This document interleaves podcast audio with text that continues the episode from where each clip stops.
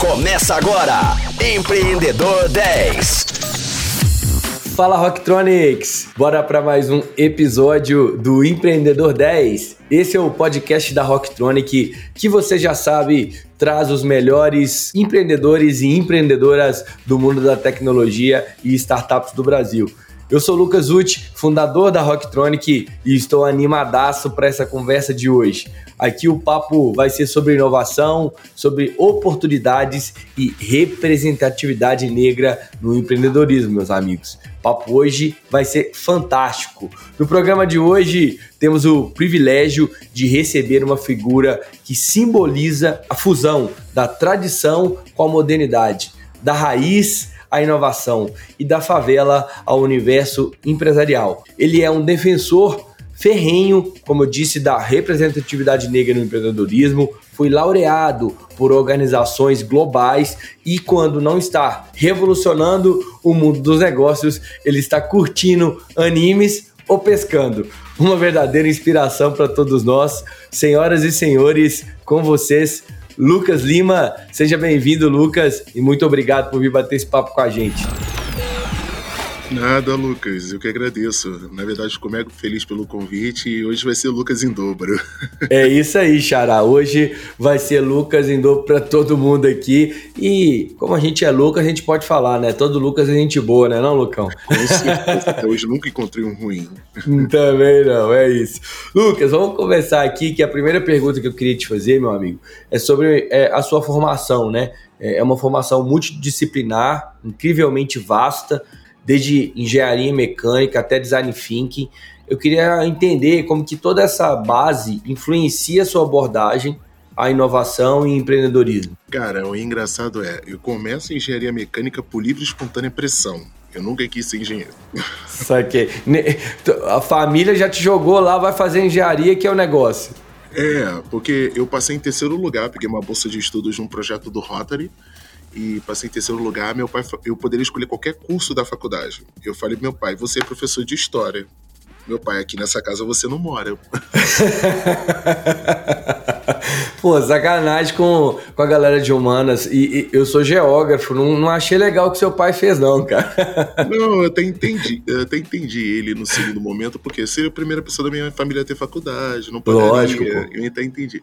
E aí, como é que eu entro nesse mundo de inovação? Dentro da minha faculdade de engenharia mecânica, eu fundei minha primeira startup, que foi a, a Infil, minha primeira e única, que continua assim. Eu não aguento mais perder cabelo e pagar boleto. E quando eu fundei a Infil, eu fundei com uma turminha de querer impressoras 3D baratas, feitas. Aí eu fui lá, fiz com sucata eletrônica, ganhei vários prêmios com isso. E aí o que, que aconteceu? Eu entrei em programas de aceleração de startup. Shell Incentiva Jovens, Mentor Empreendedora, Ambev pelo programa Start. E, cara, me apaixonei pelo mundo de startups e inovação. Aí eu fiz minha primeira pós-graduação, que é gestão de inovação, tecnologia e empreendedorismo. Só que eu sou professor. E toda hora que eu ia dar consultoria para algumas secretarias de educação para abordar sobre a parte de ser professor, o pessoal falava: Ah, mas tu não tem licenciatura. Fui lá e fiz uma pós-graduação em Educação 4.0. E aí o que aconteceu? Esse ano eu me descobri um gestor público, estou amando estudar leis. E aí eu estou me formando agora no final do ano em gestão estratégica de administração pública. E aí também eu falei, ah, vou fazer uma dobradinha, vou me formar em duas pós-graduações ao mesmo tempo. E aí eu estou fazendo é, design thinking e gestão de pessoas ao mesmo tempo também. Então, tipo, eu comecei com um ambiente de startups, me descobri dentro da política pública. Eu falei, já sou um design thinker já há bastante tempo, vou me formar nisso também. Então eu tentei ser o mais multidisciplinar possível em, em parâmetro já com a minha carreira. E aí agora eu tô querendo ir pro mestrado. E aí eu já vi. Mestrado de políticas públicas embasado dentro da lei de inovação que eu quero estudar. Então eu tô ali unindo a inovação, exatas, humanas, um pouquinho de tudo para ser multidisciplinar. Que no final do dia a inovação ela é multidisciplinar e diversa, né? Se não tiver isso, não é inovação.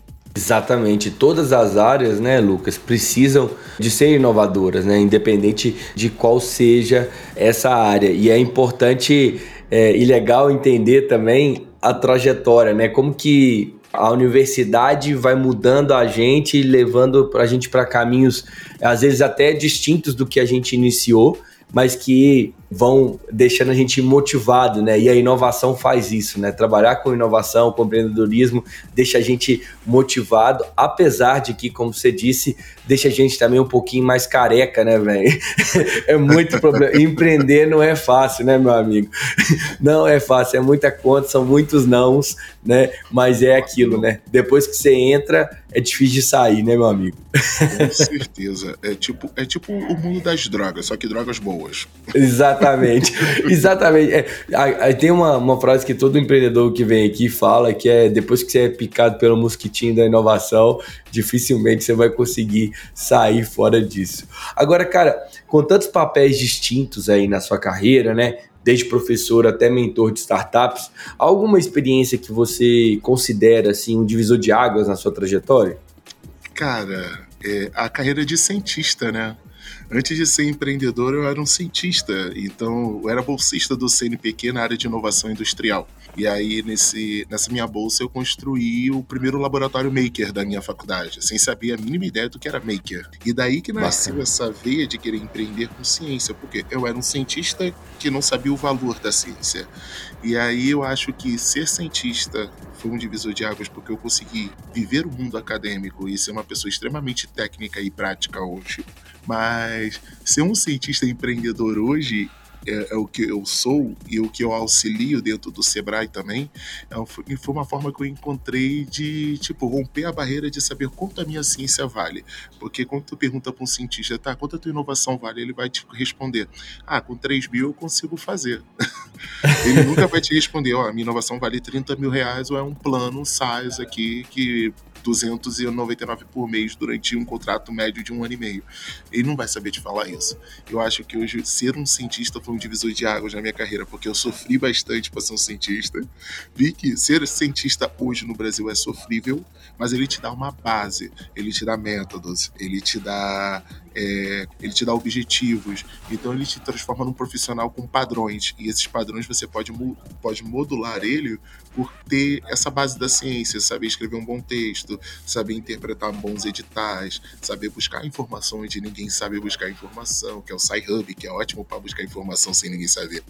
Então, tipo, eu acho que ser cientista é um dos papéis que hoje foi o divisor de águas dentro da minha carreira importante e acho que fundamental, na verdade, você falar isso, porque de fato, assim, a ciência ela traz a base para tudo, né? É a base da vida, né? E recentemente a gente teve também aqui um grande pesquisador e cientista também que chama Evaldo Vilela e foi um cara que ensinou muito aqui e ele fala muito e ele trouxe muito disso que você está falando, né? Em relação a, a, ao cientista, que ele não tem essa noção de como criar um negócio ele precisa de gerar de, de parceiros ali, de, de criar startups, de, de, de outras pessoas para justamente desenvolver o que ele estudou para virar um negócio para impactar mais pessoas, né?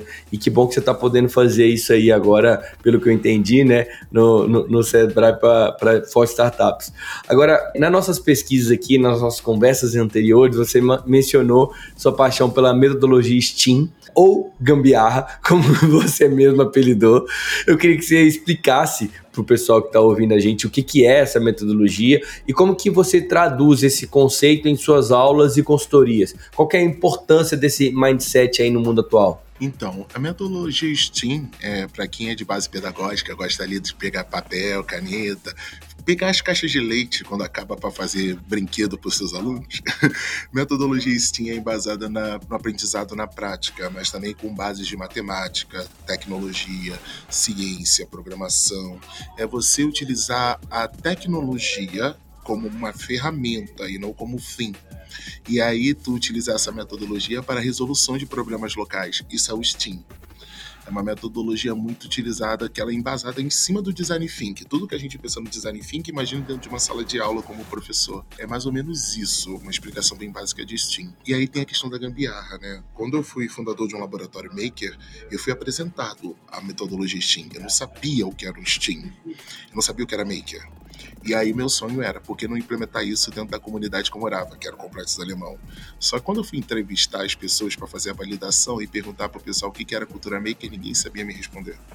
Eu entrevistei 30, 30 jovens, nenhum me sabia responder. Todos do complexo que você fala? Todos do complexo, da região. Legal. Uhum. E aí, todos eles, aí todos eles não sabiam. Aí eu refiz a pergunta, cara, você sabe o que é gambiarra? Cara, todo mundo sabia. e aí Você foi, foi na língua deles, né? Foi aí que eu entendi, peguei lá os princípios de Paulo Freire, entendeu? Lógico. Comunicação, né, cara? Entendo uma realidade para depois transformar essa realidade embasada na cultura local daquela realidade. E aí foi aonde eu comecei a ensinar não tecnologia, eu comecei a ensinar a teoria de uma gambiarra. Por exemplo, eu não vou chegar num um jovem na comunidade e falar: oh, isso aqui é um capacitor eletrolítico, tua, ele, a função dele é carregar a energia e sua, sua unidade de medidas é microfarad. O moleque vai falar: caguei. Agora, quando eu carrego um capacitor e boto, falo assim, bota o dedinho aí pra tu entender, aí ele vai entender na prática. Por favor, na hora. façam isso.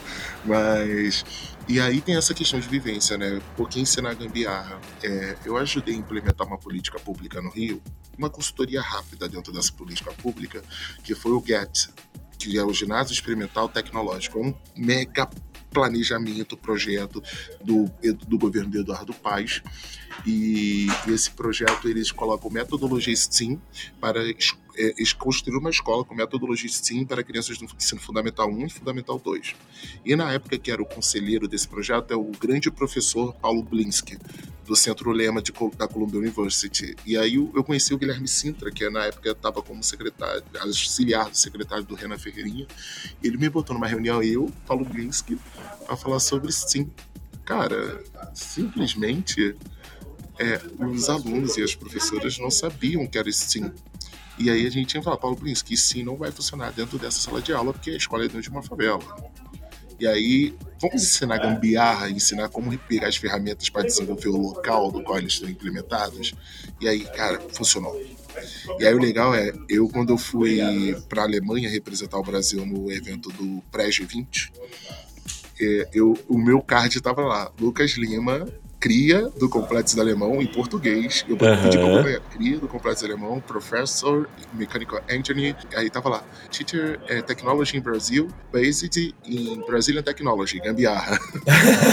então, tipo, é uma forma das pessoas entenderem também que a nossa tecnologia também é cultura. Então, por isso que eu sou muito defensor dessa metodologia.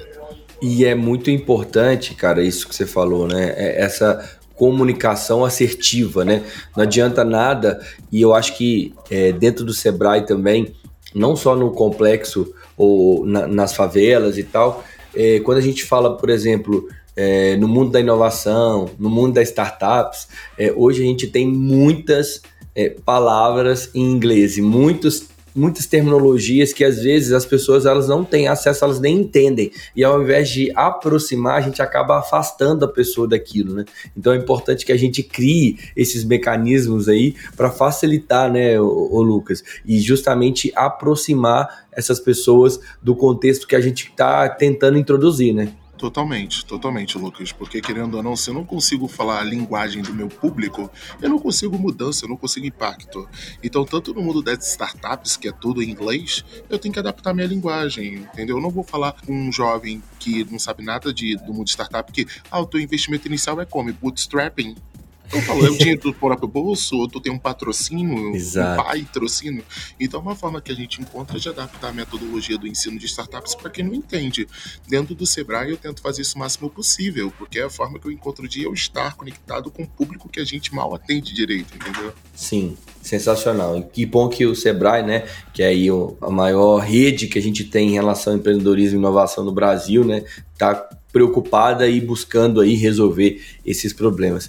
É, a gente falou de startups, de inglês, você é reconhecido né, pelo MIT e pela fundação da Beyoncé, né, que são feitos notáveis aí, obviamente. Como que essas honrarias, cara, impactaram sua carreira e visibilidade no cenário nacional e internacional? Você acabou de falar aí que você tá, esteve na Alemanha, né? Representando o Brasil e tal. Como é que é, é, essas honrarias mesmo impactam em tudo isso? Cara, é, depende muito. É, vou te falar, numa questão de representatividade dentro da comunidade negra, é ótimo. Por caraca, o cara, o pessoal fala, ah, tu é um gênio, ponto. É, é ótimo, numa, numa questão de comunidade, ok? Sim. É, numa questão de respeito dentro do ecossistema, ótimo também. Mas aí entra uma questão social. Eu ganhei o prêmio do MIT, mas nenhuma rede de jornal ou nenhum, nenhum portal de notícia veio conversar comigo, por exemplo os outros fundadores de startups que são brancos tiveram matérias, gravaram entrevistas, matérias em jornais, etc. Então, tipo, não quer dizer que eu tenho essas honrarias que dentro do meu país eu sou reconhecido, mas o engraçado é, fora do meu país eu sou reconhecido. Por exemplo, a fundação da Beyoncé foi muito engraçado. O reconhecimento deles, deles foi num ano que só dois brasileiros foram reconhecidos, eu e Elza Soares. E foi muito louco porque eu só saí nessa matéria por causa de uma pergunta da Ivy McGregor, que é a presidente da Fundação da Beyoncé. Eu contei a minha história, a minha vida, contei o desenvolvimento de tecnologia em favelas, e ela falou, Lucas, tá, mas não, ah, tu tá no Brasil. Hoje o teu governo te dá um, uma bolsa de estudos, uma faculdade te dá uma bolsa para você estudar, alguém te financia, financia. Eu virei, Ivy, desculpa, hoje o meu salário é R$21,50 por hora como professor, eu financio isso do meu bolso. Situação extrema dificuldade, né? Bem isso. Então, é, é uma coisa eu falo. E é uma percepção bem. É uma crítica. E eu falo, eu não sou chato, eu sou pedagógico, que é uma crítica real. Que se fosse qualquer outro moleque da Farinha Lima, ele estaria na Forbes Under 30 porque ele tem condições de pagar mil reais uma inscrição também. Mas dentro do meu país é, é, é só um fora das estatísticas. Fora do meu país é uma, pessoa, é uma questão de respeito, de conversa. Cara, eu tive chance de conversar com o chanceler da Alemanha tomando um copo de cerveja com ele. Quantas pessoas no Brasil você conhece que conseguiria fazer isso? Então, é, é, é uma questão que os, as honrarias são ótimas. É ótimo para fechar palestra, é ótimo para chegar e bater de frente, como eu fiz agora no final de semana, numa mesa de debate com quatro prefeitos de Minas Gerais. Mas no final, aqui no Brasil, isso é só selos. Porque algumas pessoas não vão te respeitar por causa disso, porque a gente sabe a gente é do mundo de ecossistema de startups, a gente sabe que tem diversidade no ecossistema de startups, mas essa diversidade ela só é vista no mês de julho ou no mês de novembro, que é quando chama a gente para fazer palestra, pessoas LGBTQIAP+, ou pessoas negras. É isso, é ótimas honrarias, eu sou super respeitado em todo lugar que eu vou, seja para conversar com alguém do governo federal, do governo estadual, municipal, seja na, no grande ambiente de startup, só que numa realidade social é só mais dois selos. Poderia ser muito mais do que isso. Não que eu esteja reclamando, eu tô satisfeito com a minha vida. Uhum. Só que se fosse qualquer outra mulher aqui da Faria Lima, ele tava sendo vangloriado e muita gente ia falar: Ah, eu gostei da sua ideia, vamos investir 2 milhões nela? Então, tipo, tudo que eu produzi até hoje foi com salário de professor, tá? Saquei. Para mim fica muito claro que o que você tá dizendo aqui é que sim, você é reconhecido, mas comparado com o exemplo que você deu, por exemplo, o moleque da Faria Lima é desproporcional a valorização que ele tem, teria em relação a que você tem. E mais, né? Eu acho que valorização ela tem que ser feita não só ó, parabéns, mas em sim incentivos para que você continue a produzir, a evoluir e trazer mais benefícios, seja para numa criação de empresa ou numa, num impacto para a sociedade de uma maneira geral. Né? Então é importantíssimo que essa valorização ela venha de fato, né, Lucas? Total. E eu espero né, que com esse espaço aqui de conversa com você, que as pessoas tenham esse olhar sobre o quão é importante investir nas pessoas de uma maneira geral e não escolher por etnia ou qualquer outra classificação que seja, né? É importante que seja valorizado pela sua trajetória, né? Pela sua, pelas suas conquistas individuais aí, obviamente, e pelo que você está representando, principalmente porque se você está sendo valorizado lá fora, né? Você precisa ser muito mais valorizado aqui dentro, né? Porque senão acontece o que acontece com muitas é, cabeças pensantes, vamos assim dizer, brasileiras, né? Elas acabam indo embora e deixando o país é, para poder justamente é, executar o que está pensando aqui, né, meu cara? Sendo bem realista, é aquela questão, né? Uma pessoa como eu tem que trabalhar 30 vezes mais para receber o mesmo reconhecimento, ou até menos. Mas é bem isso que tu falou. Hoje eu ocupo cargos como embaixador do Pacto da Juventude da Unesco, ocupo cargos como é, parceiro das ODS da ONU, uma porrada de coisa. Mas no final disso, isso é só mais um troféu, uma medalha que tá na minha estante. Isso não aumentou minha renda em nada, entendeu? Sim, não trouxe mais verba, não melhorou a sua vida financeiramente, vamos assim dizer. Abriu portas, obviamente, mas também não na proporção né, que poderia aumentar, como a gente conversou aqui. Agora, vamos falar um, um assunto um pouquinho mais descontraído, vamos assim dizer, que além do mundo dos negócios, né, você se descreve aí como um otaku fedido, né, e um maker raiz. Eu queria que você me falasse como que esses hobbies, né, influenciam ou se complementam com o seu trabalho.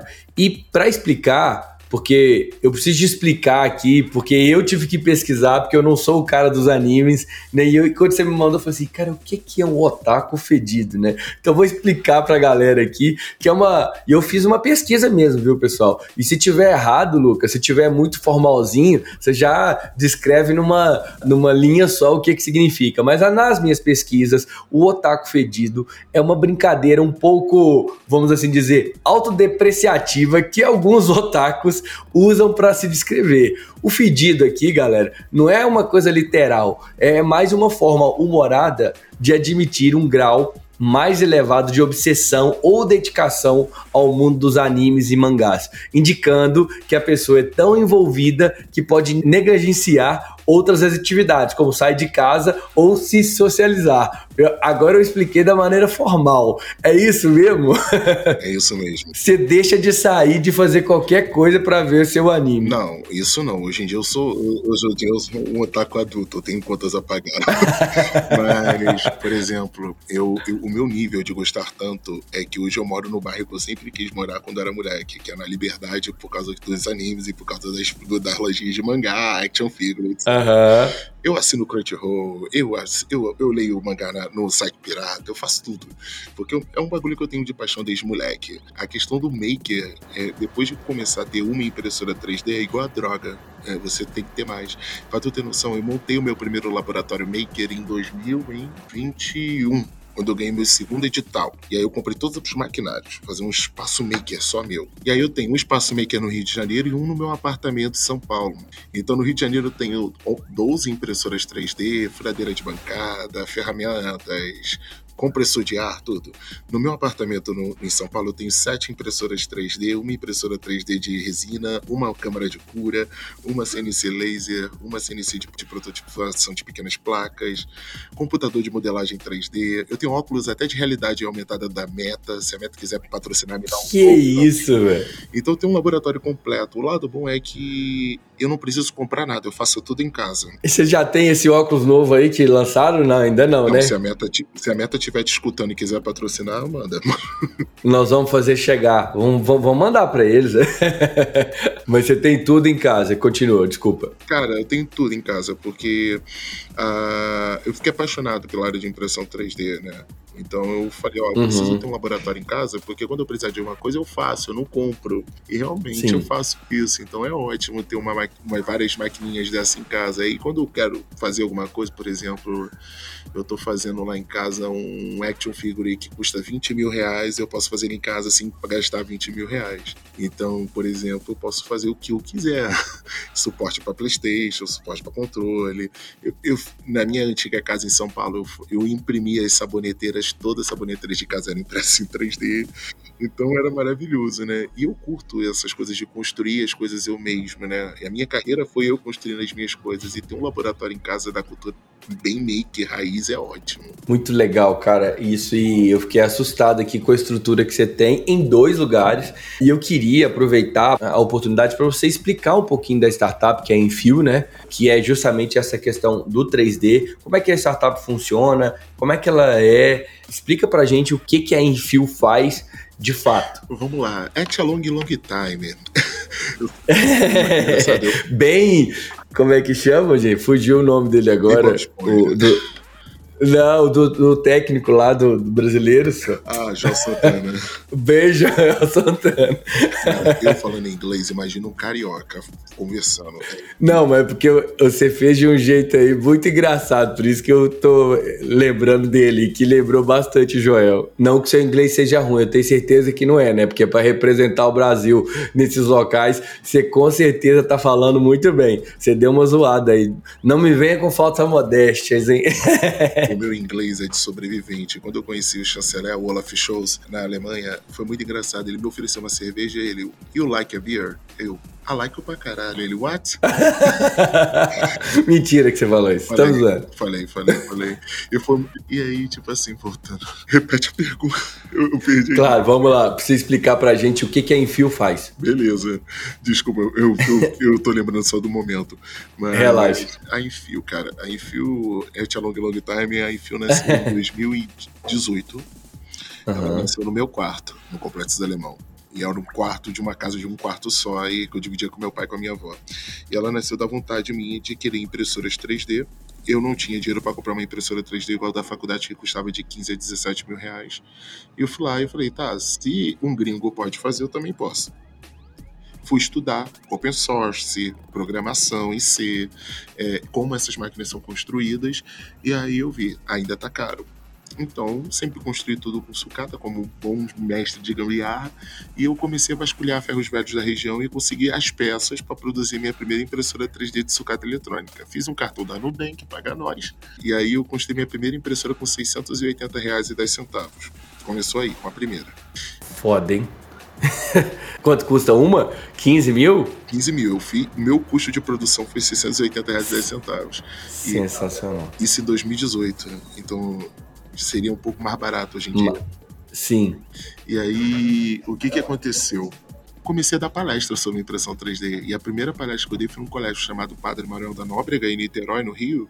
E eu dei palestra para 100, 150 jovens numa sala de aula, 20 minutos da pior palestra, um slide que parecia um site de miliciano no Rio, fundo vermelho com letra amarela, detalhes brancos e negritos. e... Pra chamar bastante atenção, né? Nossa, pra quem, pra quem tem problema visual é horrível. E aí, uhum. depois de 20 minutos dessa pior palestra da minha vida, eu fiquei duas horas respondendo perguntas. Duas horas. Uou. Eu consigo fazer, é difícil, eu tenho capacidade de aprender. Foi aí que eu entendi, pô, cara, se eu lançasse um negócio de tecnologia dentro da favela, impactasse mais pessoas do que em 20 minutos. E aí nessa ideia da Enfio, um projeto de uma fábrica escola de impressoras 3D dentro da favela do Complexo do Alemão. Não sabia a mínima ideia como ia fazer isso, entrei nos programas de aceleração e descobri como ia fazer. E comecei meus primeiros MVP, que eu produzia as máquinas, capacitava a garotada, inseria eles no processo produtivo e assim eu gerava tecnologia 100% feita na favela.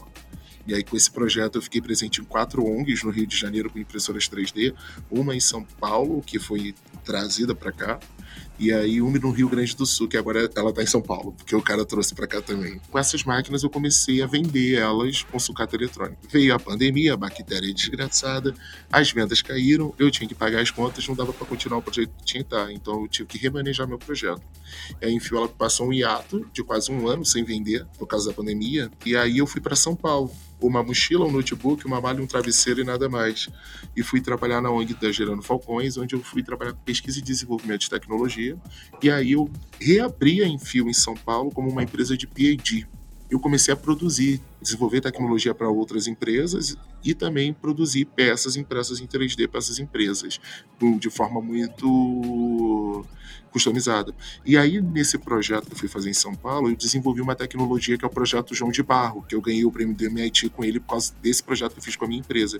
Que aí eu construí uma impressora 3D de casas. Eu tenho uma impressora 3D que eu consigo imprimir uma casa de até 60 metros quadrados em 48 horas, com cimento. E aí eu desenvolvi isso depois de uma mentoria da NASA do projeto Olympus de impressão 3D de casas na Lua. E aí eu caguei para a NASA, que a NASA não queria me responder nada.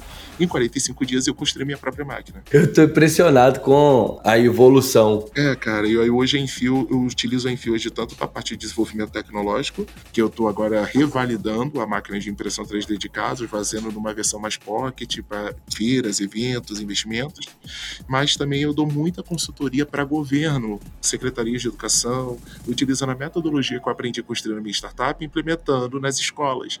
Então hoje a Enfio ela trabalha tanto com a parte de consultoria quanto com a parte de desenvolvimento tecnológico.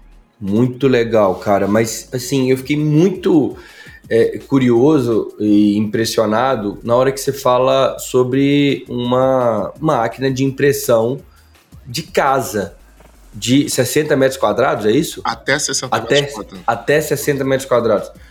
Cara, é, eu queria que você explicasse o atual momento de, de investimento em relação a isso, assim, porque um dos grandes problemas do Brasil é justamente a questão de moradia para as pessoas, né?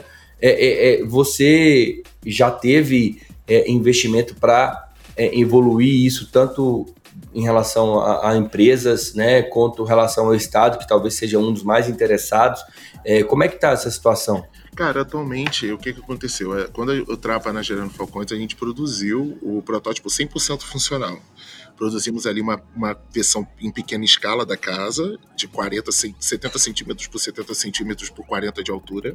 E aí eu virei para eles e falei: Ó, preciso de mais três anos de pesquisa e desenvolvimento da tecnologia, porque é uma deep tech, não tem como desenvolver uma casa do dia para noite. E aí a máquina tinha um tamanho exato para produzir até 60 metros quadrados. Só que aí eles falaram: Ó, três anos é muito tempo, então a gente vai cortar o projeto. E aí cortaram o financiamento. Fernando Falcões cortou o projeto. É, porque lá para eles não era viável porque eles queriam para ontem. Uhum. Eu até entendo Entendi. uma perspectiva de impacto social, tem que contas Sim. a pagar, etc. E aí agora eu estou no momento de refazer esse projeto numa escala maior para buscar investimentos. Só que investimento no Brasil para pesquisa e desenvolvimento de tecnologia é uma vergonha, cara.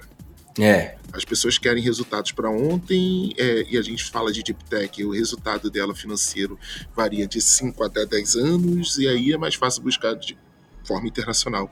Algumas empresas, é, alguns laboratórios da China já entrou em contato comigo para querer ver o desenvolvimento dessa tecnologia. A gente está numa breve negociação agora inicial para tentar levar essa tecnologia para Angola, uma perspectiva Legal. de uma conversa muito com os principais investidores no continente africano, que é a Ásia, China, Japão uhum. e Coreia. Então eu estou numa perspectiva do ano que vem internacionalizar essa tecnologia, fazer ela fora e não aqui, porque eu queria muito que fosse feito no Brasil. Só que pô, o governo olha para você como manobra de voto. A academia olha para você como perigo. O INPI demora de 5 a 10 anos para uma patente. Poxa, financiamento para pesquisa e desenvolvimento de tecnologia só tem a FAPESP em São Paulo, que é até 1 milhão e 750 mil. Então é muito complicado buscar investimento aqui no Brasil. E aí, quando tu vai conversar com o investidor e fala, ó, oh, demora três anos para a gente chegar no projeto ideal que vocês querem.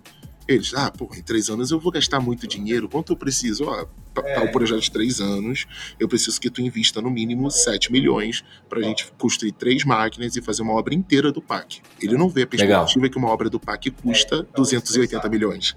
Ele vê na perspectiva. Ele só vê no 7. Ele só vê no 7. Só que quando eu chego lá fora e falo esse projeto, por exemplo, na Alemanha, eles falavam, tá, e se eu te der 15 milhões, quantas você consegue fazer? É diferente. Porque lá fora a cultura de investimento em ideia é muito mais alta do que aqui dentro no Brasil. Investimento em ideia é capital anjo, que não é tão anjo assim algumas vezes, que é de 300 mil, 400 mil, 500 mil, e aí não rola. Então, hoje, atualmente, a gente está na produção da versão 2.0 dessa máquina em uma escala menor, que antes era por gravidade. Eu jogava cimento num tonel, o tonel ia por gravidade descendo e imprimia por gravidade.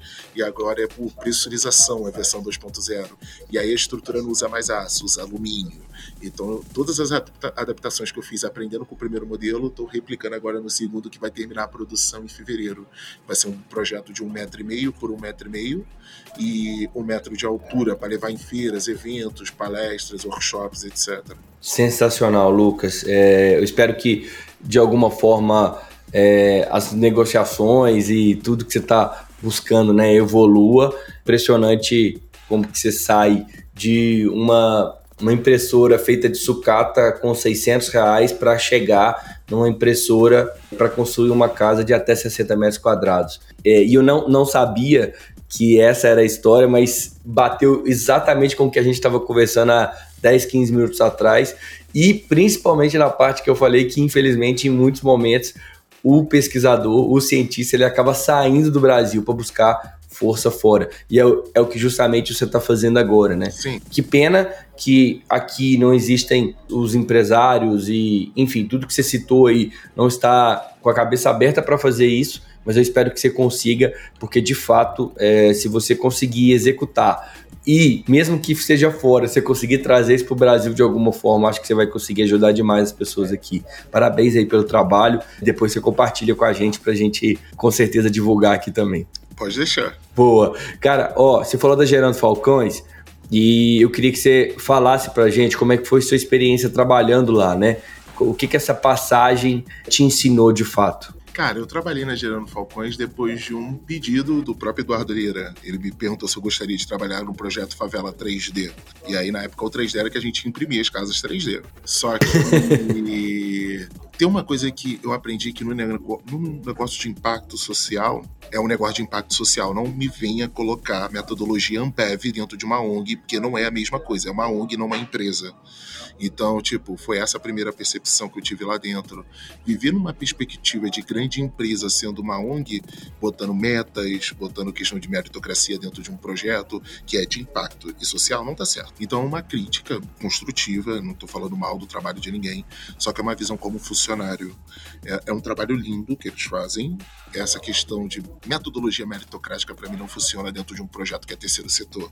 Se tu não se enquadrar nisso, tenta registrar na Argentina e abre uma empresa de setor 2,5, que é uma empresa, não uma ONG mas o trabalho que eles fazem é primordial. Estão auxiliando várias pessoas. Tem um processo que é uma coisa muito forte que eles trabalham em cima de propósito. Mas uma coisa que eu aprendi saindo do impacto social é que propósito não paga conta. No final do dia, eu quero trabalhar com propósito, mas eu quero receber salário justo, quero receber o que eu valho. Eu quero ter a questão de um respeito em cima do meu propósito, etc. Então foi uma experiência legal, porque gerou vários aprendizados, o que fazer, o que não fazer dentro da área de impacto social, me ajudou, abriu bastante portas, porque eu conheci várias pessoas incríveis, pelo menos, como a Kelly Batista, da Fundação BI, é, conheci a galera da Fundação Lema, conheci uma galera incrível. Isso foi primordial. Ele ajudou bastante, porque hoje eu consigo falar com o terceiro setor, setor 2.0, indústria, então foi incrível.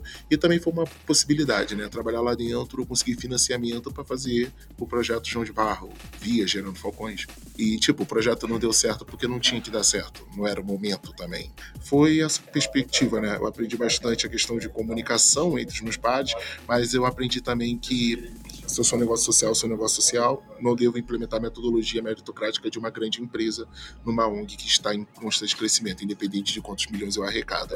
Porque no final de tudo, propósito é propósito, pagar as contas é pagar as contas. Eu acho que esses são os pontos principais que eu aprendi lá dentro.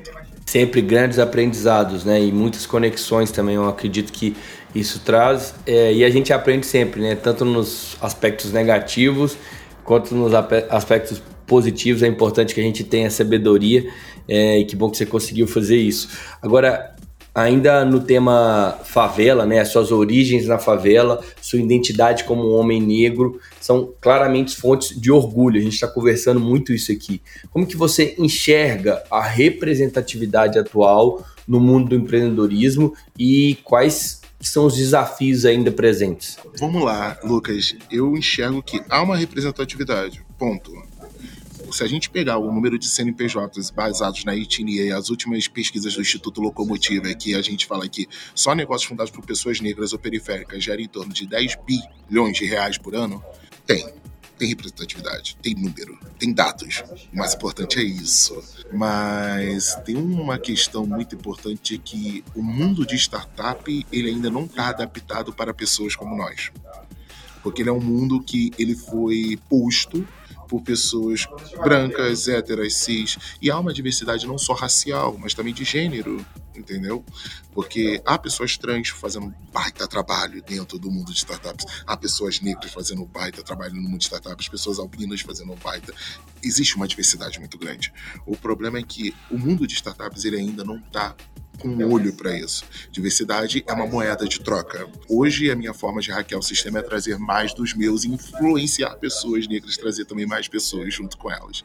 E a gente pode ver essa questão do ecossistema não estar ainda preparado para isso, como, por exemplo, o Startup Awards desse ano. Tu não vê empresas fundadas por pessoas negras ou praticamente uma massa de pessoas negras ou pessoas trans sendo representadas com o Startup Awards desse ano, porque a metodologia que eles escolheram esse ano foi escolher academia. Quem é a academia? Quem são essas pessoas? São pessoas que estão ali, dinossauros do ecossistema de inovação, muitas vezes, que para eles a diversidade é moeda de trocas. Então, tipo, é, como pessoa negra, hoje eu faço o meu trabalho hackeando o sistema que eu tenho hoje o meu poder de acesso dentro do Sebrae. Indico para um programa, eu dou as dicas para fazer um bom projeto digital. Eu, porra, como hoje, como conselheiro do Conselho Pan-Africano para o ano que vem, promovo eventos, palestras, convido para eventos, palestras e faço pagar por isso pessoa negra não tem que ir de graça, isso é muito forte que eu trago. Todos os meus eventos pessoas negras são pagas, porque se não quiser pagar, eu não chamo. Porque quando é para Ana Hickman, quando é para ir para Ana Hickman ir no evento, querem pagar 60 mil. Mas quando é uhum. tipo uma pessoa foda, incrível como Amanda Graciano, é, as pessoas querem tentar negociar. Não, não tem que negociar. O preço dela é esse, é esse Porra, Boa. Quando eu chegar aí e falar, ó, uma palestra minha é 13 mil. É 13 mil, é 13 mil, acabou. Tu não tem que negociar. Então, tipo, tu não, não, tu não negocia com a Sabrina Sato, tu não negocia com a Ana Rica, tu não negocia pô, com o primo rico, que chega atrasado falando que tem que acordar às 5 horas da manhã. Mas eu acho que é, que é uma questão muito forte que, no final do dia, é o, o, quando a gente ocupa lugares de liderança, sendo negros, sendo LGBTQIAP+, sendo pessoas diversas, eu acho que a gente encontra uma virada de chave de hackear o sistema para trazer mais dos nossos e potencializar esse ecossistema, porque ele já é diverso, só que ele não é visto, o diverso não é visto hoje. E essa é uma dura crítica que eu sempre faço, que tem pessoas incríveis fazendo trabalhos incríveis que seus trabalhos não são reconhecidos. E aí hoje a gente tem tipo uma associação tão grande como a ABS, por exemplo, que poderia ter feito isso, trazendo diversidade como um prêmio como um Awards, que é considerado o Oscar do, das startups entendeu? Eu acho que são esses pontos. Hoje, minha forma de fazer isso é hackeando o sistema e possibilitando que mais pessoas tenham acesso a esse ecossistema e oportunidades que eles geram. Hoje, no Sebrae, por exemplo, a gente tem o Ginga Afrotech Hub, que é o nosso hub de aceleração de negócios para pessoas pretas. Então, a gente tem três, dois programas e uma comunidade. Uma comunidade que eu faço gerenciamento, que é o Ginga Cientistas, uma comunidade só para cientistas negros, onde a gente consegue indicar para edital, consegue indicar para programa, fazer uma curadoria de eventos, mandar ingresso que o Sebrae seja parceiro do evento para eles. Então, é uma forma que a gente encontra de auxiliar o ecossistema e trazer mais diversidade para ele em si. Muito legal, cara, que mais uma vez, né? Acho que toda fala sua aqui não tem como eu terminar, é, é, é, é finalizar a nossa, a nossa pergunta não falando e torcendo para que você continue enfrentando, que você continue é, usando e hackeando o sistema a favor para justamente melhorar, né, criar manobras aí de sair dessas dificuldades, né? E, e, é muito engraçado que recentemente eu entrevistei a Marciele Del Duque, que é da Expo Favela aqui, da Rede Marianas e tudo mais, e ela também tem falas muito parecidas, né, em relação a essa questão da abertura do mercado, né, do quanto o mercado gera de receita, mas o quanto tem comparado com as oportunidades que tem, são muito baixas ainda. Então você falou aí de 10 bilhões de reais, né? E o número de oportunidades que pessoas negras têm para executar uma startup é muito menor, né, do que comparado com outras pessoas. E então bate muito com o que ela falou também, né? E eu queria entender nesse contexto como que você acha que a gente numa de uma maneira geral todas as pessoas podem fomentar mais histórias de sucesso oriundas das favelas e periferias brasileiras? Cara, primeiro é uma questão muito forte que eu sempre falo. Você que é empresário, dono de uma empresa, é do governo, dono de um, uma empresa, uma ONG, etc. Acho que é uma questão muito de abrir as portas. Ah, eu quero lançar, eu quero abrir aqui três vagas para estagiário. Duas eu vou fazer para diversidade, afirmativa. Ah, eu quero aqui financiar aqui com, com a questão aqui do dinheiro para abatimento de impostos uma turma de programadores. Contrata mais um code para fazer essa turma. Porque eu acho que é uma questão de consumir também desses empreendedores negros é muito importante, mas contratar essas potências negras também. Hoje eu falo que, tipo, se tu pegar a minha história, eu sou um em um milhão, mas existem outros 100 Lucas Limas espalhados pelo complexo do Alemão, cara. Então, tipo, é uma questão que eu tive o privilégio de ter um avô que pagasse meus estudos. Eu tive o privilégio de, pô, conseguir uma bolsa de estudos, eu tive um privilégio de conseguir botar meus projetos para frente. E aí eu acho que é uma questão de geração de oportunidades é muito importante, de escuta também, porque às vezes, tipo, uma ideia que um estagiário que é muito diferente de você, de você que é chefe, uma ideia desse estagiário mesmo que seja uma ideia inicial, pequena, ela pode ser grande, ele pode resolver o teu problema. Eu acho que também é uma questão de escuta também, trazer essas pessoas que são diversas e escutar, tá? O que, que a gente pode fazer para melhorar o teu dia a dia no trabalho? Como a gente pode trazer mais pessoas diversas para cá? Como a gente pode melhorar a comunicação aqui dentro? Existe algum termo aqui que a gente utiliza na empresa que seja racista ou preconceituoso ou transfóbico? Então acho que é uma questão nossa também de perguntar e trazer pessoas para dentro para que a gente aprenda com elas, porque querendo ou não, a a pedagogia do negócio é a escuta. Se a gente não escuta pessoas diversas, a gente não sabe conviver com pessoas diversas. E pessoas diversas estão aí, em qualquer lugar no Brasil. Então, acho que é uma questão também de abrir as portas, dar oportunidade. Se tu é empresário do lucro real, quer invista em projetos de impacto social, ou invista em projetos de cultura, ou invista em projetos de tecnologia. Faça uma curadoria desses projetos e tragam jovens talentos para dentro das suas empresas. Eu acho que é uma questão dessa, né? Investimento, é uma questão também de abertura de portas, é uma questão também de geração de valor.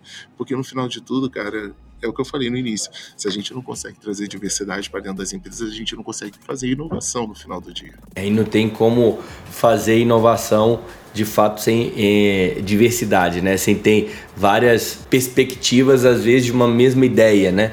É importante que a gente tenha várias opiniões e tudo mais. E você falou algo que eu já ouvi aqui de muitos empreendedores e que é muito importante, né? Primeiro, a oportunidade, ela tem que ser geral, tem que ser ainda maior, mas principalmente a escuta, né? Às vezes o empreendedor, às vezes o, o, o investidor, às vezes as, as pessoas elas não escutam o outro, né?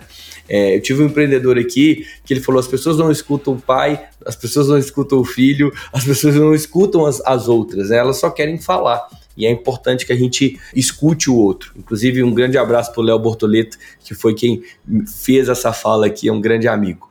Cara, é, outra coisa, sua, sua, você tá, a gente está falando muito da sua atuação já, né, no, no, no Sebrae for Startups, mas é uma atuação recente, né, cara? Quais são as, as suas ambições aí, metas para essa jornada sua? Eu já vi aí que você já começou a construir muito e como que você planeja impactar ainda mais aí o, o ecossistema de startups brasileiro?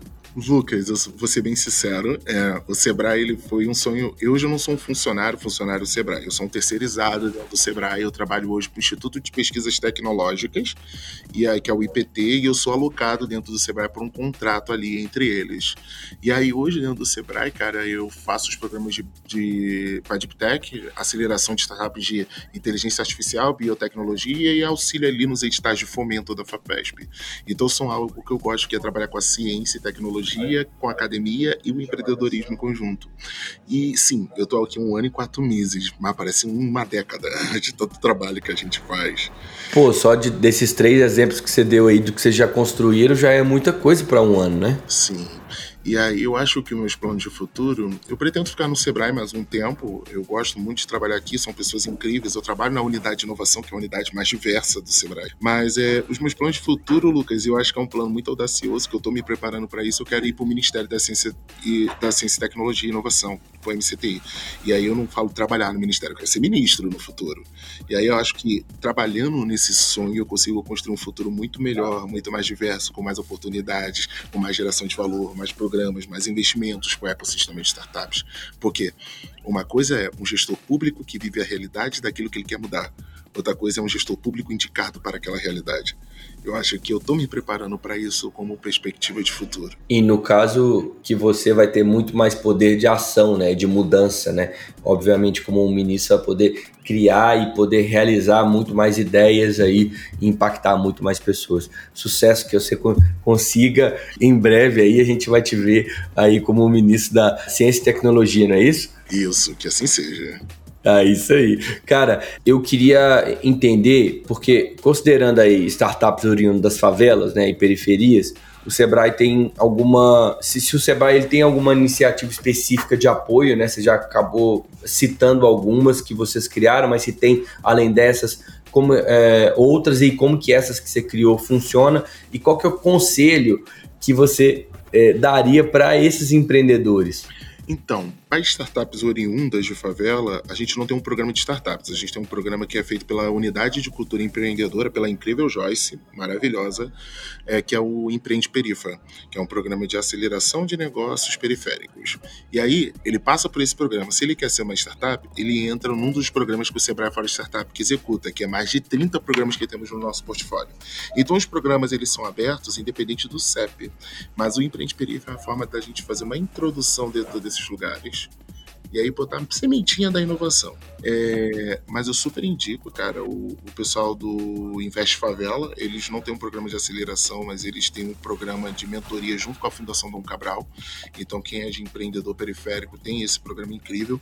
Um outro programa incrível que eu participei como empreendedor é do CIEDES, o CIEDES é uma OCIP, uma das maiores do mundo e uma das maiores do Brasil. E o CIEDES ele tem um programa chamado Juventude Empreendedora. Qualquer grande empresa que quiser patrocinar esse programa, eu assino embaixo, pode patrocinar. Que é um programa que ele impacta diretamente mais de 40 favelas do Rio de Janeiro e mais de 600 jovens por ano. E ele faz uma aceleração de negócios focada na criação de negócios convencionais e startups. É um dos projetos que eu tenho maior respeito, que é o projeto do CIEDES, que o Vandré lá, como presidente, faz um trabalho excepcional ali dentro. Eu acho que esse é um dos melhores programas para quem quem quer empreender dentro de periferia. E o último, que também é um ótimo programa, é o programa da Agência de Desenvolvimento de São Paulo, da DESAMPA, que é o, o Vitec. O Vitec, eles fazem ali uma capacitação para transformar em startups e ainda dá um capital semente de R$ 42.500 para esses negócios. Já é um grande incentivo, né? Sim. E aí o Vitec é incrível, maravilhoso. Imagina o Lucas há uns anos atrás que construiu uma impressora 3D com 600 passa, tem um programa desse que ganha 42, né? Eu 42k, vou, né? Eu só vou repetir, eu só vou corrigir tua frase com uma única colocação. Imagina Por favor. Lucas de cinco anos atrás com a cabeça que ele tem hoje. Ah, verdade. É, aí, mas aí já é querer demais, né, Lucão? Aí você me quebra. aí já é um, um, um, poder que nenhum de nós temos. Quem dera, né? A gente voltasse no tempo e mantivesse o aprendizado que a gente tem, né? Mas sensacional. Vou, vou, vou deixar você sonhar com essa possibilidade aí, porque sonhar não custa, né? Olha só, Meu amigo. Eu imprimi uma ah. casa, eu posso fazer uma máquina do tempo. E você acha que eu vou desconfiar de você, meu amigo? Você tá doido, de jeito nenhum. Não desconfio de forma nenhuma. E, pelo contrário, incentivo. Agora, Lucas, a gente tá falando muito de conquista aqui, né, cara? Apesar de saber que tem muitos nãos e tal, tá tudo muito, tudo, tudo muito bonito, só sucesso, entre aspas, vamos assim dizer, né? A gente sabe dos percalços até aqui, mas empreendedor muitas vezes tem que encarar aquela pedreira, né? aquele momento muito pesado, muito difícil. Eu queria que você contasse pra gente um grande perrengue que você viveu e como que você passou por esse é, perrengue como empreendedor, né? Como que você conseguiu resolver esse momento? Cara, eu acredito que um dos maiores perrengues como empreendedor tiveram três, mas eu vou focar em um. Mas se você quiser escutar os dois, eu falo também. Pode falar. É, é, no ano de 2019, eu já tinha minha empresa e eu era bolsista de mestrado de desenvolvimento local na faculdade que eu estudava, que era o Uniswan. E na época, um, uma empresa lá grande do Rio de Janeiro, que eu não vou citar nomes que eu não quero ser processado por essa empresa, a Uniswan eu tô nem aí, não vai processar mesmo. É, Aí essa faculdade na qual eu estudava perguntou, Lucas, já fomos em todos os professores, todas as coordenadorias, e a gente não conseguiu desenvolver esse produto para essa empresa. Você consegue desenvolver? Me fala que o produto é. Ah, não, porque o, o diretor foi para os Países Bascos, pôs todas as paredes verdes na pista e quer botar parede verde em toda a linha amarela do Rio de Janeiro para mascarar as favelas. Eu, pô, projeto meio merda, mas ok. E aí eu falei, pô, olha só, resolvo o problema dele com isso aqui. Desenhei numa folha de papel e mostrei. Aí eles, tu consegue des desenvolver um protótipo em 3D? Eu consigo. Aí eu desenvolvi o protótipo protótipo, chegou a diretora da empresa, ela viu o protótipo. Lucas, amei. Aceita 90 mil reais por mês durante um ano para ser o coordenador desse projeto? Claro. Óbvio. Claro. Hoje você aceitaria, né, Lucas? Não, eu aceitaria qualquer forma. E, tipo, claro que eu aceito. Uhum. E eu vi a vice-reitora da faculdade levantar e falar: não, ele, vocês vão fechar com a faculdade, eu dou um dinheirinho para ele, na minha frente. Que isso. E aí ela foi embora e ela falou: Ó, oh, tu consegue fazer o protótipo? E eu, em choque, eu, ah, consigo. Eu levei um tapinha na, nas costas e eu lembro dessa frase até hoje. Você é muito bom, mas ainda. Você tá muito à frente do seu tempo, mas ainda não chegou a sua hora. Então, tipo, eu tive uma ideia roubada e aí eu não quis fazer essa ideia e eu tive minha bolsa de de estudos da faculdade de mestrado retirada. então, tipo, acho que esse foi um dos maiores perrengues profissionais e acadêmicos. Eu não consegui concluir meu mestrado faltando um ano porque a faculdade queria roubar minha ideia e não queria me pagar. Então, tipo, acho que esse foi o maior perrengue profissional que eu já passei, cara. Isso daí foi E uma... qual que era o pro... só para me entender, porque você falou que você desenhou numa folha de papel, o que que era? Cara, era um negócio idiota. Era um azulejo com vasos de planta acoplados, com pin com, com, furos onde o pingo da, do vaso de cima pingaria no de baixo, para plantar trepadeiras. E aí eu conseguia botar ali na parede das, da, da, das casas da comunidade ou da parede uhum. da pista, ia crescer trepadeira e fechou tudo. Entendi. E aí a dinâmica era fazer com, com plástico reciclado PET dos catadores da região, montar toda a questão de sustentabilidade. E aí eles queriam a ideia, mas eu não queria dar de graça. E aí eles falaram: Ó, oh, então, então tu não precisa. Vou te punir aqui. Te puniram ainda, né? Ah, te puniram duas vezes, né? É, e aí me puniram, mas o lado bom é que não conseguiram executar o projeto, vida que segue. Mas acho que foi o maior perrengue profissional que eu já passei na minha vida, que foi esse. Os outros foi, tipo, umas respostas, muito, umas perguntas muito indecentes do meu negócio. Quando eu tinha um negócio de uma fábrica escola, eu ia nas rodadas de investimento que acontecia no Rio de Janeiro, ah, eu escutava, Lucas, projeto incrível, mas isso não é isso daí não é uma empresa, é uma ONG. Eu não, eu sou uma empresa. Eu não tô aqui para filantropia, eu tô aqui para fazer trabalho. E aí eu escutava também como, ah, se aparecer um filho de um bandido para tu ensinar tecnologia, tu vai ensinar? Eu, claro o pai dele não quer que ele seja bandido. Tu não, tu não entende nada da realidade de que é viver dentro de uma comunidade. Então tinha que enfrentar ao mesmo tempo o preconceito dentro da área de tecnologia, mas preconceito também dos investidores que não entendiam fazer a mínima ideia. E aí, outro, o pior feedback que eu recebi, que para mim foi um choque, que é muito legal o teu produto, mas quem compraria uma impressora 3D feita na favela, nada de bom sai de lá. Eu acho que isso daí foi Nossa. a frase mais impactante. Então, esses daí são os perrengues que aconteceu na minha carreira profissional como empreendedor. É, todos eles. É é, julgando né, ou desmerecendo o seu trabalho. Dois dele por simplesmente você estar na favela e um outro por uma, uma ignorância, uma desinformação e uma falta de caráter, inclusive, né, da reitora de tomar o projeto de você porque é, ela achava que você estava fora do seu tempo. É um absurdo completo e que bom que você foi sábio na época, né? E conseguiu ali é, resolver o problema, pelo menos saindo ali e não, não dando dinheiro para eles, né? Porque o fato é assim, óbvio que o impacto não foi gerado, mas obviamente também a ideia era sua, né? Precisava ser valorizado, né? O negócio tinha que vir para você, né? É óbvio que a, a, faculdade poderia participar de alguma forma e tudo mais, mas assim, não te dá um dinheirinho somente, né? Agora tu entendeu como em, em trabalhar com tecnologia no Brasil é difícil. Até a é academia muito. quer te dar rasteira. É, é muito complicado. É, a gente espera muito que isso de fato evolua. Lucas, agora a gente vai entrar então no nosso clássico aqui, que é o ping-pong, né? Vou te convidar para brincar aqui com a gente e dar as suas indicações. Vamos bora lá? Bora, simbora. Então, então é isso, ó. Indica pra gente um bom livro. Cara, um bom livro. É, o que é Poder Local, do economista Ladislau Dalbor. Boa. Uma música ou banda? Música. Sweet Love, da Anita Baker. Ah. Oh. é ótima pro momento a dois. Um, um, filme ou uma série? Ah, toda a trilogia de Honori Kenshi Samurai X e live action, tá? Porque foi o único live action decente que já fizeram. Boa! Alguém pra gente seguir nas redes sociais ou no LinkedIn, por exemplo, né? Que também é uma rede, mas é uma rede mais pro trabalho, né? uma das pessoas mais incríveis que eu já conheci nesses últimos dois anos, um jovem chamado Douglas Vidal. Ele é o head de comunidades do The Black Entrepreneurship Club. Carioca, 24 anos e está fazendo a história nos ecossistemas de inovação e corporativos para pessoas negras. Sensacional. Douglas Vidal. Douglas Vidal. Já vou seguir com certeza. Cara, uma frase ou pensamento aí que mudou a sua perspectiva. Cara, é uma frase que eu carrego comigo para sempre, não foi dita por ninguém, mas foi tipo furtada do meu avô e readaptada por mim. Que o meu avô era uma pessoa muito bem conectada. Mas essa frase é tipo: se eu não conseguir abrir uma porta para você, eu abro uma janela, e se eu não conseguir abrir a janela, nós dois pulamos o muro junto. E aí a gente já oportunidade. Sensacional. Seu avô já era um sábio, com certeza, né? Foi um sábio, com certeza. Seu, seu avô faleceu já ou não? Tá vivo ainda? Já, já faleceu, mas tudo eu aprendi de mecânica foi com coroa. Legal. Uma dica de ouro para quem tá começando. Se conecte e tem o poder da cara de pau. Não tenha vergonha de perguntar.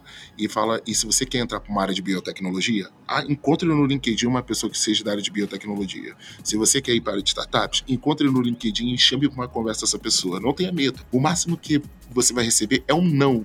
Todo, todo garoto de 15 anos já escutou essa frase. todo mundo. E o não você já tem, né, Lucas? A gente já, se você perguntar, se você não perguntar, você já tem o não. Então, é melhor você tentar sair dele. Cara, maravilha, Lucas. Eu tenho certeza aqui que todo mundo gostou muito das dicas. E depois disso tudo, para a gente caminhar para o final, eu te faço um desafio que eu faço para todo mundo que vem aqui, que é que você pense na sua rede de conexão, né, no mundo da inovação, de pesquisa, de startups. É, que nome que vem para sua cabeça para ser o nosso próprio, próximo entrevistado, próximo convidado aqui no Empreendedor 10? Eu vou te dar uma mega convidada uma, Legal. Uma das melhor, maiores cientistas brasileiras que nós temos na área de biotecnologia, Mona Oliveira. Mona Oliveira. Fechado. A sua indicação vale ouro, meu amigo. Inclusive, você já indicou a Mona indi tinha entre aspas, indicado Douglas Vidal. O, o Douglas Vidal também. São então, duas pessoas incríveis que vai render ótimos episódios. Tenho certeza disso. Então, os dois já estão aí na nossa lista pra gente, pra gente conversar para os próximos empreendedores. Cara, eu só tenho a te agradecer a sua trajetória, cara. É um testemunho mesmo do poder da resiliência, da educação e da paixão. Obrigado aqui por você compartilhar sua experiência e insight com a gente. Muito obrigado mesmo, viu, Lucas? Nada, Xará. Eu que agradeço, meu querido. E qualquer coisa eu tô sempre à disposição. E segue lá nas redes sociais, arroba Lucas Lima com dois L's 3D. É isso aí, galera. Todo mundo agora seguindo o Lucas. Eu já sigo, a Rocktronic já segue. E vocês, Rocktronics, eu espero que, é, assim como eu, vocês tenham se inspirado e absorvido aqui as valiosas lições de hoje. Até o nosso próximo encontro aqui no, no Empreendedor 10. Um grande abraço. Fui! Você ouviu Empreendedor 10, só aqui, Rocktronic, inovadora.